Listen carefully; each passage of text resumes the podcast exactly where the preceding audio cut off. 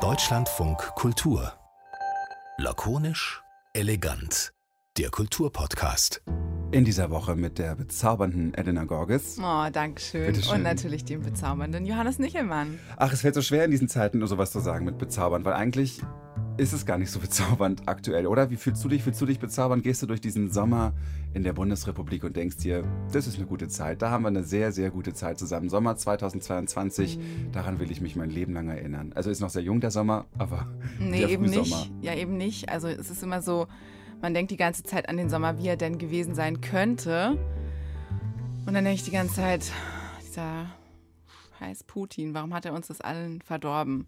Also es ist tatsächlich auch so, dass seit dem 24. Februar, wenn mich jemand fragt, so wie geht's dir, dann sage ich immer, ja, mir geht's ziemlich gut, so, weil persönlich seit Corona oder so geht's natürlich bergauf. Aber dann immer mit dem Nachsatz, naja, den Umständen entsprechend. Und ähm, weil man sich so ein bisschen auch schämt dafür, wenn man eine gute Zeit haben will, weil das einem doch sehr nahe geht, finde ich, mit dem Krieg gegen die Ukraine.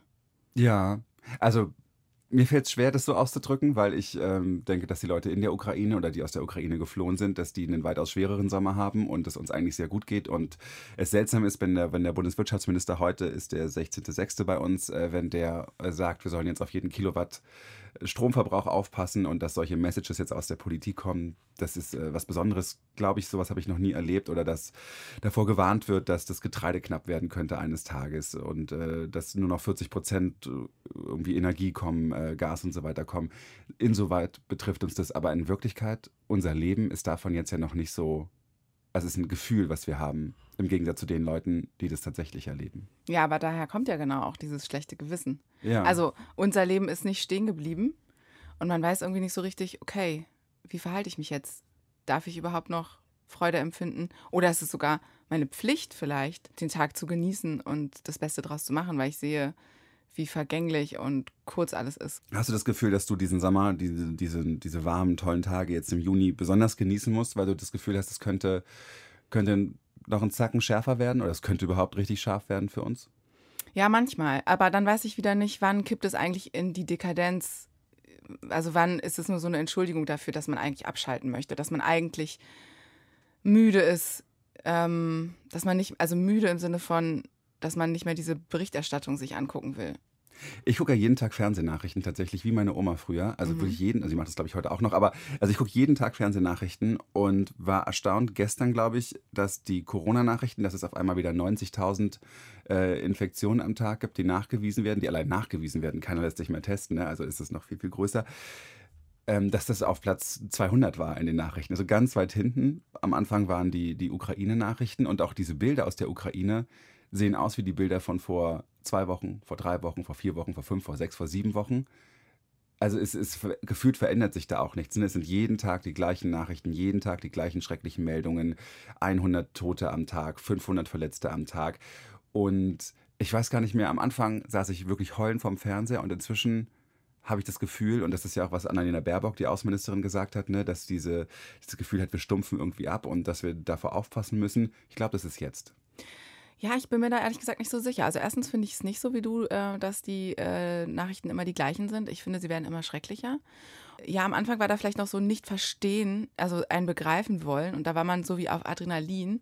Und ich glaube, es gab am Anfang auch noch so eine, ich würde es nicht sagen, also wenn man jetzt sagt, wir sind kriegsmüde, dann würde man ja, könnte man ja kritisch sagen, okay, wir waren vorher kriegsfreudig. Nein, auf gar keinen Fall. Nur Faschisten sind kriegsfreudig. Aber es gab so eine Energie, so ein Zusammenstehen, so ein Widerstandsgeist, vor allen Dingen in der Ukraine. Das hat mich auch so beeindruckt an den Ukrainern und beeindruckt mich immer noch. Aber ähm, diese Energie muss ja irgendwann, also die flacht einfach irgendwann ab, weil die kann gar nicht über so viele Monate so hoch gehalten werden. Und ich finde es immer noch beeindruckend, wie hoch sie eigentlich noch ist. Es gibt diesen Begriff der Zeitenwende, den Olaf Scholz ein paar Tage nach Beginn des des großen Angriffs äh, der Russen geprägt hat. Und jetzt gibt es diesen Begriff der Kriegsmüdigkeit, der mir das ist ein bisschen seltsam, ne? weil also ich, also natürlich sind wir irgendwie auf irgendeine Art und Weise auch mit Russland im Krieg als, als EU- und NATO-Mitgliedsland und so weiter. Aber das Wort Kriegsmüdigkeit finde ich auch, das ist richtig, ja, es klingt danach, als wenn wir vorher hier auf, die, auf, den, auf den Damm gestiegen wären und gesagt hätten, los geht's. So war es ja auf gar keinen Fall. Ja, und ähm, wir haben uns auch darüber unterhalten, ob wir überhaupt so ein Wort in den Mund nehmen können, weil wir ja eben nicht direkt unmittelbar im Krieg sind und haben dann gedacht, wir laden uns so, nein, wir laden uns jemanden ein und zwar Natalia Prionitzka. Sie ist in der Ukraine geboren und äh, lebt seit 18 Jahren in Deutschland und ist also genau zwischen diesen Welten. Sie ist sehr nah dran an den Menschen in der Ukraine, aber sie kennt auch unsere Befindlichkeiten hier in Deutschland und lebt vielleicht selbst in diesem Dilemma, was wir gerade beschrieben haben, zwischen ja, äh, diesem Sommer und dem Krieg. Und äh, wir wollten dich mal fragen, Natalia. Herzlich willkommen erstmal. Genau. Hallo, ich freue mich heute dabei sein zu können. Und wir wollten dich fragen, wie erlebst du eigentlich diesen Sommer? Ich habe das Gefühl, dass ich den Sommer nicht erlebe. Dass die Zeit vergeht einfach und wir sind stecken geblieben im Februar. Das ist so mein Empfinden alltäglich. Das ist auch so interessant, dass ich auch so ähnliche Sachen, unabhängig von meinem Empfinden, gesehen habe von anderen Menschen. Der 24. Februar ist der 24. Mai gleichgesetzt. Also irgendwie diese Zeit vergeht. Du bist in so einem Modus, wo du nicht alles andere mitkriegst, weil du ständig im Arbeitsmodus bist. Entweder arbeitest du, weil du die Arbeit hast, äh, also wo, wo du Geld verdienst alltäglich und sonst bist du beschäftigt mit den ehrenamtlichen Sachen, die sehr, sehr divers sein können und sind bei vielen Menschen. Ich glaube, vielen geht es so ähnlich wie mir. Vielleicht kannst du kurz erzählen, wie du dich ehrenamtlich da engagierst von Deutschland aus. Also seitdem ich in Deutschland lebe, versuche ich äh, über die Ukraine so ein bisschen mehr zu erzählen, auch mit den Menschen, mit denen ich in Berührung komme, mit denen ich mich unterhalte. In der Schule waren das Schulvorträge, in der Uni waren das auch Vorträge. Und ähm, für mein Masterstudium kam ich nach Berlin und zurück, weil eigentlich habe ich in Rostock den Bachelor studiert.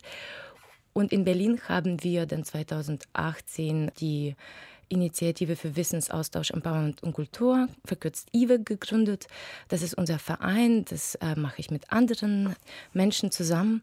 Und seit 2013, 14 waren wir auch sehr aktiv äh, in der Uni mhm. und also kulturelle, politische und bildungspolitische Projekte. Und humanitäre Hilfe natürlich auch. Wenn du jetzt dieses, erst gab es dieses Wort Zeitenwende in Deutschland, jetzt ist das Wort irgendwie Kriegsmüdigkeit auf irgendeine Art und Weise. Wenn in Deutschland darüber diskutiert wird, wie kommt dir das vor? Was ist dein Gefühl dazu? Ich muss ehrlich gestehen, dass Kriegsmüdigkeit für mich noch kein Begriff jetzt war. Also ich hatte das in den Medien auch nicht so empfunden, wie ihr das jetzt besprochen habt. Die, das äh, Wort Zeitenwende ist natürlich jetzt über die Monate äh, in unseren Köpfen und ich denke, das macht mit uns etwas. Was mir aber noch fehlt und das ist wirklich ein Punkt, der entscheidend ist ich denke, äh, hinter dem Begriff ähm, Zeitenwende ist keine klare Definition, die das auch schwer macht zu verstehen, was genau gemeint ist und was das Ziel von, von ähm, der Zeitenwende ist. Weil eigentlich könne, könnte sich jeder Mensch so was daran interpretieren. Mit dem flächendeckenden Angriff Russlands sollte die, der äh, außenpolitische Kurs geändert werden und auch die Wirtschaftsbeziehungen.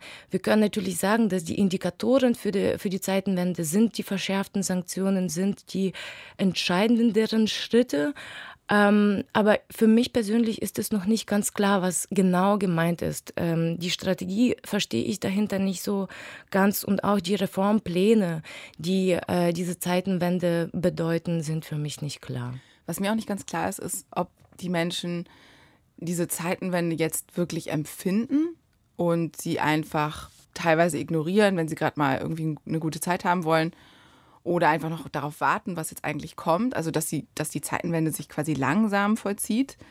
Der nächste Winter wird wahrscheinlich auch nochmal entscheidend werden ähm, oder ob sie einfach noch gar nicht in den Köpfen angekommen ist. Wie beobachtest du das? Ja, das ist vielleicht auch so meine, mein Empfinden, was ich beschreibe. Dass sowohl in den politischen Statements ist es nicht klar genug für mich, was die Zeitwende genau impliziert, aber auch aus den Gesprächen, dass wir zwar das Wort benutzen, wir sagen, dass wir natürlich unseren Kurs irgendwie hm, ändern möchten, so in Deutschland auch gedanklich, aber ich empfinde das überhaupt nicht, dass da wirklich verstanden wird, was da, was da passieren soll, auch in dem Handeln, aber auch für die Menschen, weil es ist natürlich nicht kleiner zu reden und darf auch nicht kleiner geredet werden. Die Solidarität, die enorme Solidarität der Menschen in Deutschland, die wir sehen und gesehen haben.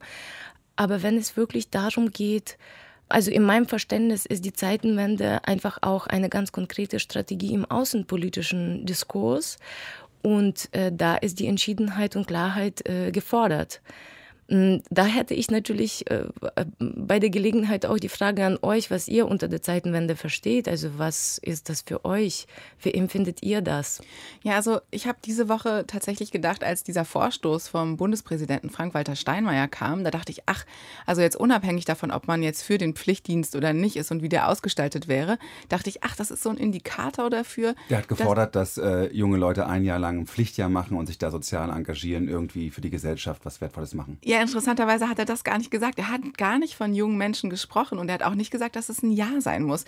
Aber er hat einfach nur das Wort Pflichtdienst erwähnt und auf einmal gab es eine riesengroße Abwehr dagegen. Und ich fand allein, dass er diesen Vorstoß gebracht hat, war für mich so ein Zeichen, ah, da bewegt sich mal was, da, da gibt es eine Diskussion vielleicht darum, ob wir so bleiben können als Gesellschaft, wie wir sind oder ob wir vielleicht etwas ändern müssen in Richtung Gemeinsinn oder Pflichtdienst eben. Und nicht die individuelle Freiheit sozusagen stärker betonen. Und ähm, ich fand dann diese Abwehrhaltung sowohl der Koalition als auch der, so gesamtgesellschaftlich auch auf Twitter und so fand ich äh, enorm aufschlussreich, dass ich dann dachte, uh, allein schon das Wort ist so ein Reizwort, Pflichtdienst, dass die Zeitenwende womöglich noch gar nicht angekommen ist in den Köpfen der Menschen und sie sich vielleicht auch erhoffen, dass das da alles in der Ukraine bleibt. Also ich meine, natürlich erhofft sich jeder, dass der Krieg nicht in, nach Deutschland kommt, aber dass sie ihren Beitrag nicht leisten wollen, dass dieses Wort Solidarität, was ganz oft am Anfang in den Mund genommen wurde, vielleicht eher so eine oberflächliche Solidarität sein könnte. Aber nur weil man Pflichtdienst das Wort schlecht findet und auch nicht jetzt sich nach Corona, also ich habe es auch schon so verstanden, dass es auf junge Leute gemünzt war, ehrlich gesagt dass Leute, die zwei Jahre lang, drei Jahre lang fast jetzt ihr Leben nicht starten können, die nicht raus können, die nicht selbstbestimmt ähm, einfach ihr Leben entdecken können, jetzt keine Lust haben oder das schwierig finden, jetzt noch ein, noch ein Pflichtjahr angehangen zu bekommen und nochmal nicht starten zu können, nochmal ausgebremst zu werden, kann ich schon sehr gut nachvollziehen. Was aber nicht heißt, dass die Leute sich nicht engagieren wollen, glaube ich, oder nicht solidarisch sind oder, oder, oder, oder. Ich glaube, das schließt sich nicht miteinander aus. Aber man kann doch nicht abstreiten, dass jetzt gerade in der Ukraine sowas wie individuelle Freiheit, Demokratie, ja, Entfaltung verteidigt wird mit dem Leben der Menschen vor Ort. Auf jeden Fall. Und dass, dass man ja vielleicht diese, dieses Austarieren zwischen, ich habe meine individuelle Freiheit und ich leiste meinen Beitrag, irgendwie ein Thema ist. Wie würdest du das sagen, Natalia? Wie würdest du das ausdrücken? Dieses Spannungsfeld zwischen, ich möchte gerne mein Leben so leben, wie ich es möchte, aber wenn es bedroht wird, muss ich mich ähm, in den Dienst der Gemeinschaft stellen. Das finde ich ähm, unterscheidet sich sehr zu Deutschland in der Ukraine, weil in der Ukraine ist es in der Tat so, dass seit dem jetzt äh, flächendeckenden Angriff am 24. Februar ähm, entstand so eine ganze Mobilisierung der Gesellschaft, dass jeder Mensch, das ist mein Gefühl, ich war auch in der Ukraine zu diesem Zeitpunkt, jeder Mensch hat geguckt, wie er hilft hilfreich sein kann. Also ob das jetzt Frauen, junge Frauen, junge Männer sein können, dass jeder irgendwie geguckt hat, dass man sich gegenseitig unterstützt und das ist so ein ähm, Gemeinschaftsgefühl und auch eigentlich das Verständnis, dass es keinen anderen Weg gibt. Also man ist jetzt in der Lage und Frau, das eigene Land zu verteidigen. Es geht und ich glaube, genau das ist auch so der Punkt, was auch in Deutschland und in der Ukraine die Menschen unterscheidet in dem Verständnis der Situation, dass in der Ukraine verteidigen die Menschen die eigene Freiheit. Und wir in Deutschland haben den Raum und ähm, die Möglichkeit, sich mit der Frage einfach auseinanderzusetzen, nicht einfach, aber der, mit der Frage auseinanderzusetzen, was gerade passiert und ähm, sollte man das machen oder nicht. Und in der Ukraine gibt es die Entscheidung, alle packen an und gucken, dass die das Land verteidigen. Also soweit ich das äh, beobachte und sehe und auch jetzt. Ähm, obwohl, obwohl natürlich ähm, ist es nicht zu verschweigen, dass Menschen äh, die Energie verlieren, weil die keine Zeit, also es gibt keine Zeit, wo, wo, man, wo man die Energie auftanken kann oder keinen Raum, keine Möglichkeit oder nicht so viele Räume. Und jetzt wird es bewusster, dass ähm, diese Ressourcen sehr äh, nicht endlos sind und äh, gut äh, verteilt werden müssen. Aber ich habe nicht äh, das Wort Kriegsmüdigkeit zum Beispiel in der Ukraine gehört.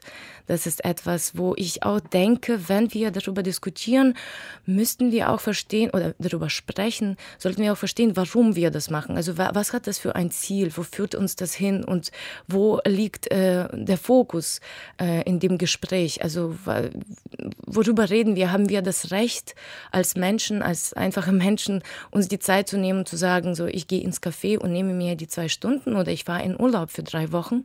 Ähm, reden wir darüber oder reden wir darüber, ähm, was das mit, mit, uns macht und was das für Konsequenzen für den russischen Krieg in der Ukraine haben soll. Das ist so meine Frage. Ich glaube, wir reden natürlich, also Elena und ich vor allem aus einer sehr deutschen Perspektive darüber, dass sich viele Leute gerade hierzulande fragen, wie verhalten wir uns eigentlich aktuell gegenüber diesem Krieg in der Ukraine? Also was machen wir hier in Deutschland? Wie verhalten wir uns? Wie reagieren wir als Gesellschaft darauf, was da passiert? In dem Bewusstsein, dass die Leute in der Ukraine natürlich völlig andere Sorgen haben, da völlig andere Antworten drauf haben. Also ich würde das nicht dauerhaft vergleichen und sagen, aber die machen das so, die machen das so, weil es lässt sich natürlich auf gar keinen Fall vergleichen trotzdem, glaube ich, gibt es in, in Deutschland für viele Leute so eine Art Dilemma, dass sie jetzt in diesem Sommer hier stehen, diese, diesen, diesen Krieg an sich vorbeirauschen lassen langsam, wie das bei jedem äh, Ereignis auf der Welt ist, ob es eine Flut ist, ob es Corona ist, ob es sonst was ist. Und dass jetzt aber das Bewusstsein vielleicht in den Kopf kommt, das hier können wir nicht an uns vorbeirauschen lassen, weil das hier ist nicht irgendwo ganz weit weg, sondern das hat wirklich mit unserem Leben zu tun und zwar massivst. Und es gibt keine Technik, die wir gelernt haben, die uns damit umgehen lässt. Weil wir in unserer Medienwelt gelernt haben, das ist schlimm, spenden wir vielleicht was oder machen sonst irgendwas. Unsere Politiker richten das schon, aber diesmal richten sie es eben nicht, sondern wir als Gesellschaft sind gefragt. Aber wie sollen wir das lösen? Wie? Das ist die große Frage dieses Sommers. Mhm. Stimme ich dir total zu. Äh, ich denke, dass es auch nicht gut ist, äh, diese Welten sozusagen auch zu vergleichen. Und da komme ich auch auf den Gedanken auch zur Zeitenwende. Und das knüpft gut an das, was du gesagt hast. Die Politikerinnen geben allerdings den Ton an. Und die klare politische Kommunikation ist das auch, was gerade gefordert ist. Und ich finde, aus meiner Sicht findet das gerade nicht statt. Es gibt keine klare Kommunikation, was sowohl die Zeitenwende angeht, was das impliziert. Es gibt kein allgemein Verständnis für, dafür, was es ist und auch kein allgemeines Verständnis, wie wir damit umgehen oder diese, diese, diese Gespräche, die sind, äh, nehme ich zumindest nicht so wahr, dass wir uns darüber so austauschen, wo geht es hin, dass es so abwarten und gucken, was eigentlich passieren wird. Und ähm, ich finde, das ist keine gute Strategie äh, und auch diese Kommunikation aus der Politik in die Gesellschaft finde ich auch noch nicht ausreichend klar, weil dann passiert genau das, was jetzt mit dem Vorschlag von Herrn Steinmeier passiert ist, dass da eine Message kommt in einem Zeitungsartikel und erstmal ist so ein Unverständnis. Was genau wird ist gefordert? Jetzt werden wir dafür verpflichtet, Menschen, junge Menschen oder Menschen dafür verpflichtet, unter welchen Konditionen für das ganze Jahr, nicht für das ganze Jahr. Da entsteht ein großes Missverständnis. Und genau um das zu vermeiden, finde ich, sollten solche Inhalte mit mehr Klarheit und Überlegtheit kommuniziert werden. Und auch andere Inhalte, die auch den russischen Krieg in der Ukraine betreffen, vor allem auch im Hinblick auf den Herbst. Ähm, das ist, also ich habe so das Gefühl, wir dürfen es nicht zulassen, dass da so ein Vakuum entsteht. Ist der Begriff Zeitenwende eigentlich ein Vakuum, also ein luftleerer Raum? Aktuell, also einfach nur ein politisches Wording, auf das alle irgendwie reingefallen sind, das aber nie mit Leben gefüllt worden ist. Ja, also ich finde, wir können schon an manchen Stellen uns denken, dass es genau das bedeutet, wie zum Beispiel die Verschärfung der Sanktionen, dass jetzt äh, Waffenlieferungen durch den Bundestag beschlossen wurden. Äh, ich meine, da reden wir von Abgeordneten über 600 Stimmen. Ähm, das sind Indikatoren natürlich für die Zeitenwende, aber das sind sehr situative Reaktionen auf die Situation. Wir sollten aber also in der Politik soll eigentlich agiert werden und nicht reagiert werden. Und ein Aktionsplan für die Zeitenwende sehe ich nicht persönlich. Jetzt muss man dazu sagen, dass heute der ähm, Kanzler Olaf Scholz nach Kiew gereist ist und wir nehmen es auf, noch bevor er irgendetwas verkündet hat dort oder sich mit äh, Präsident Zelensky getroffen hat. Wir wissen also nicht, ob da noch irgendwas kommt, aber er wird ja nun seine Art wahrscheinlich nicht besonders ändern und ich denke auch, er ist vielleicht tatsächlich der Kanzler, der ganz gut zu den Deutschen passt. Also sie haben ihn ja gewählt, in dieser Unentschlossenheit auch. Und ähm, vielleicht auch, ja, es befremdet die Deutschen natürlich nach dem Zweiten Weltkrieg sehr und nach der Nazizeit irgendwie einen starken Führer mit viel Pathos an der Spitze zu haben. Also das ist er ja gar nicht. Ähm, du, ich, ich höre da so ein bisschen raus, du wünschst dir da jemanden, der vielleicht ein bisschen mehr Zelensky-Style macht. Ähm, entfremdet sich das von den Deutschen, dass sie so ticken, wie sie gerade ticken? Ich wünschte das mir vielleicht nicht unbedingt von dem Bundeskanzler alleine, sondern von dem ganzen, von der ganzen Bundesregierung, dass da in der Bundesregierung mehr Geschlossenheit herrscht, auch in den Statements, auch in den Haltungen, aber auch in dem Handeln. Weil äh, Herr äh, Bundeskanzler Scholz, er hat auch schon heute ähm, natürlich äh, also ich hatte jetzt in Überschriften in den Zeitungen einige Artikel überflogen, wo, wo es steht, dass ähm, Herr Bundeskanzler das der Ukraine zusichert, dass der ähm, die Verteidigung der eigenen äh, Unabhängigkeit äh, natürlich für ihn sehr wichtig ist und Deutschland die Ukraine unterstützen wird. Aber da fehlt mir in den Medien zumindest, also an den Informationen, an Klarheiten, ähm, was zum Beispiel die Waffenlieferungen angeht, was genau zugesagt wurde und was genau geliefert wird oder geliefert wurde. Weil das, was ich zum Beispiel auch sehr oft gefragt werde, was ist denn los in Deutschland? Was ist denn los? Ähm, kommen die Waffen, kommen die Waffen nicht? Das ist genau das, was wir gerade brauchen, weil wir uns nicht verteidigen können, wenn wir nicht genug bewaffnet sind. Und ähm, es geht eigentlich darum, dass die Ukraine nicht mehr Gebiete verliert, weil die russische Armee vordrängt. Und das ist eher das, was mir fehlt. Also mir ist durchaus natürlich bewusst, wie viel finanzielle Hilfe Deutschland auch leistet. Und ähm, das ist ja auch nicht nur jetzt erst. Äh, Deutschland hat die Ukraine schon auch in den letzten acht Jahren maßgeblich unterstützt und auch ähm, sehr äh, tolle Reformen, einfach auch Kampf um die Korruption. Das war sehr große Hilfestellung und ich denke, das wird auch fortgeführt und jetzt auch die Gespräche über die Wiederaufbau, was die Hoffnung gibt. Ich schätze es wirklich, wirklich sehr. Ich denke nur, was in Deutschland, also le lebend in Deutschland, sehe ich das äh, notwendig, auch sozusagen diese politische Kommunikation von den Politikerinnen in die Gesellschaft. Mir fehlt so ein bisschen, was, was für eine Strategie verfolgen wir hinter der Politik.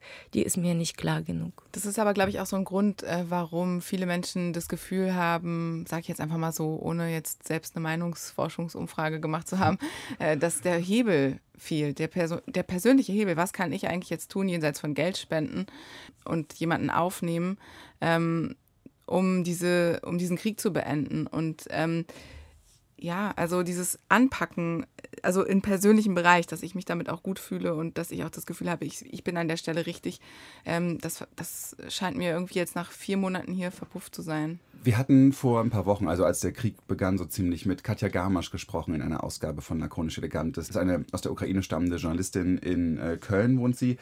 Und sie hat was dazu, was du gerade gesagt hast, ganz Spannendes gesagt, was sie eigentlich so in ihrem Inneren, in ihrem Kopf immer fordert von den Leuten, wenn sie die allein auf der Straße sieht, wie die gerade ein Eis essen oder so. Mir scheinen umgekehrt all diese Menschen verrückt, die sich damit nicht auseinandersetzen, die jetzt ganz normal äh, ihr Leben weiterleben, so als ob nichts wäre. Und äh, wenn ich auf die Straße gehe, äh, sehe ich nur solche Menschen. Natürlich kann ich nicht in den Kopf reingucken, was da vor sich geht, aber ich denke mir immer, wenn jeder sich damit auseinandersetzt und wenn jeder in seinen Kräften Bemühungen unternimmt, um das irgendwie noch zum Guten äh, bringen, zu, äh, zu bringen, dann vielleicht, vielleicht können wir auch diese Zeitenwende irgendwie rückgängig machen oder aufhalten oder nicht so schmerzhaft und schlimm machen, wie es auch passieren könnte.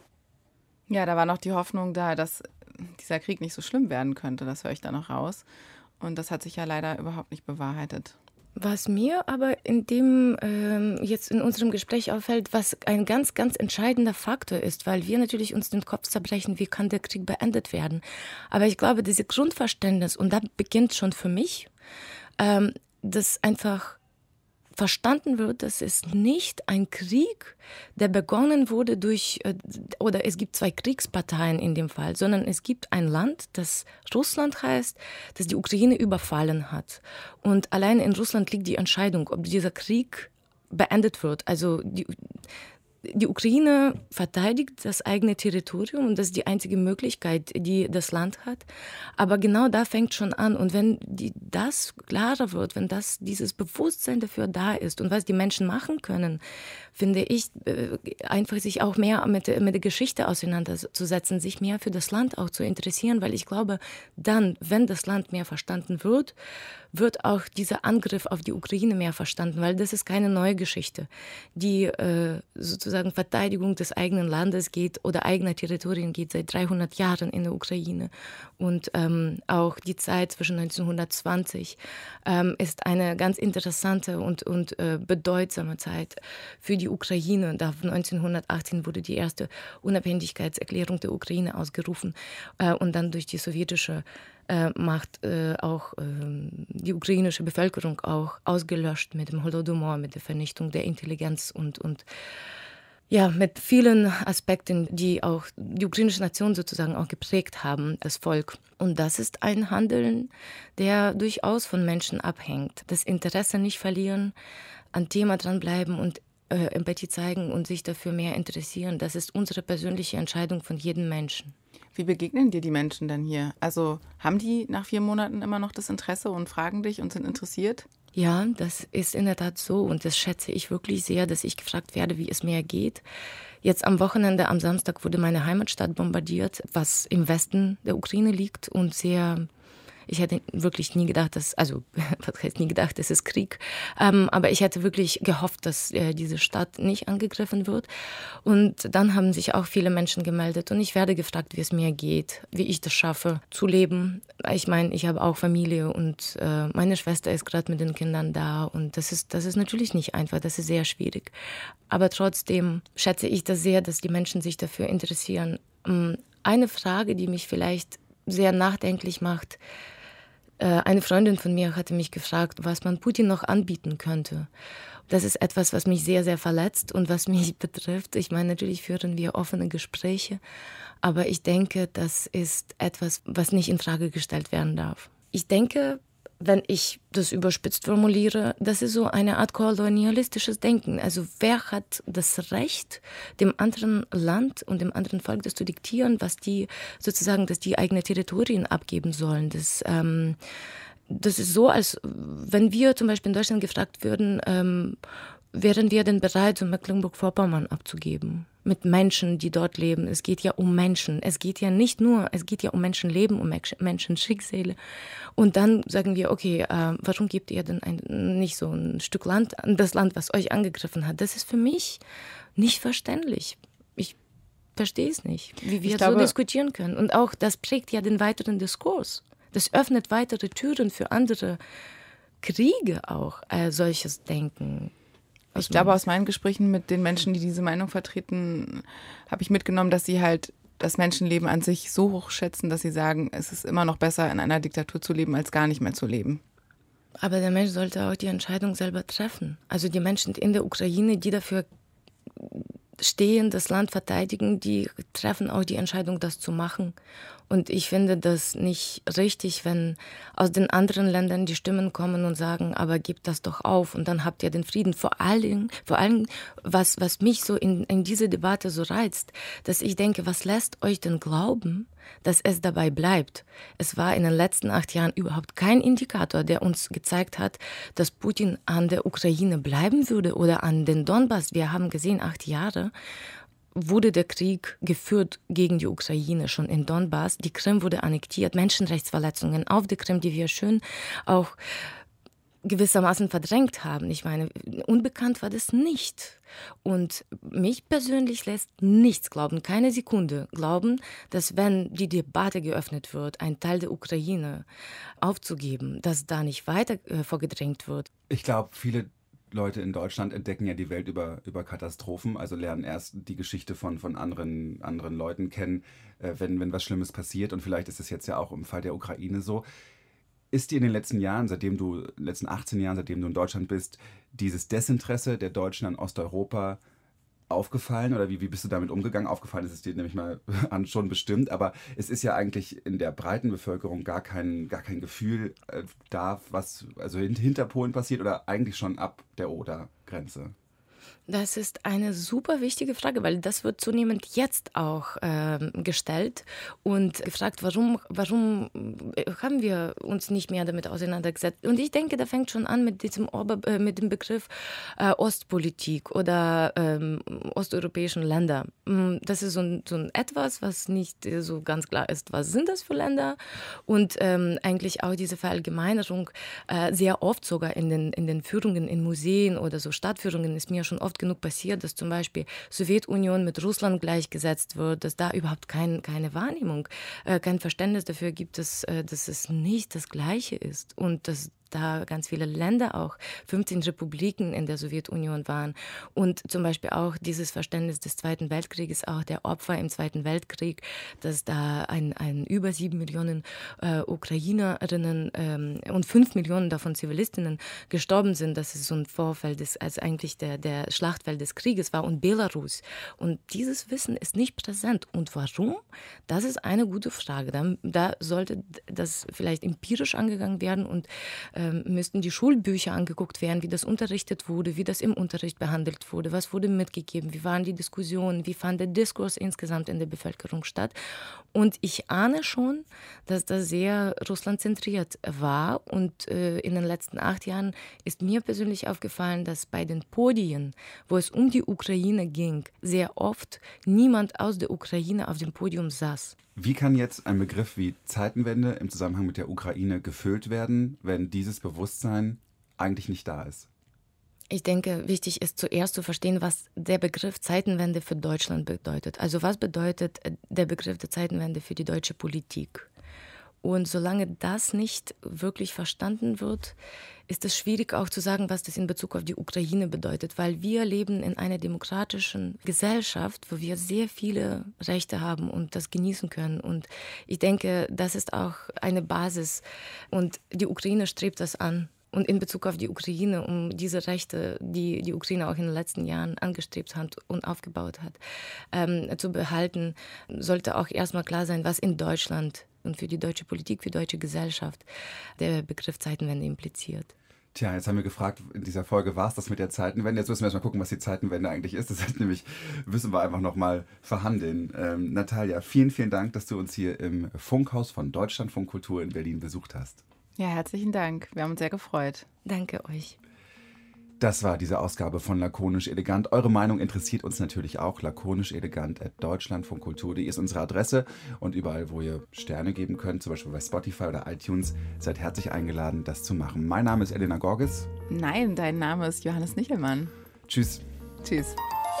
Unsere Podcasts abonnieren Sie unter deutschlandfunkkultur.de slash podcast. Außerdem finden Sie uns bei iTunes und Spotify. Deutschlandfunk Kultur. Das Feuilleton im Radio.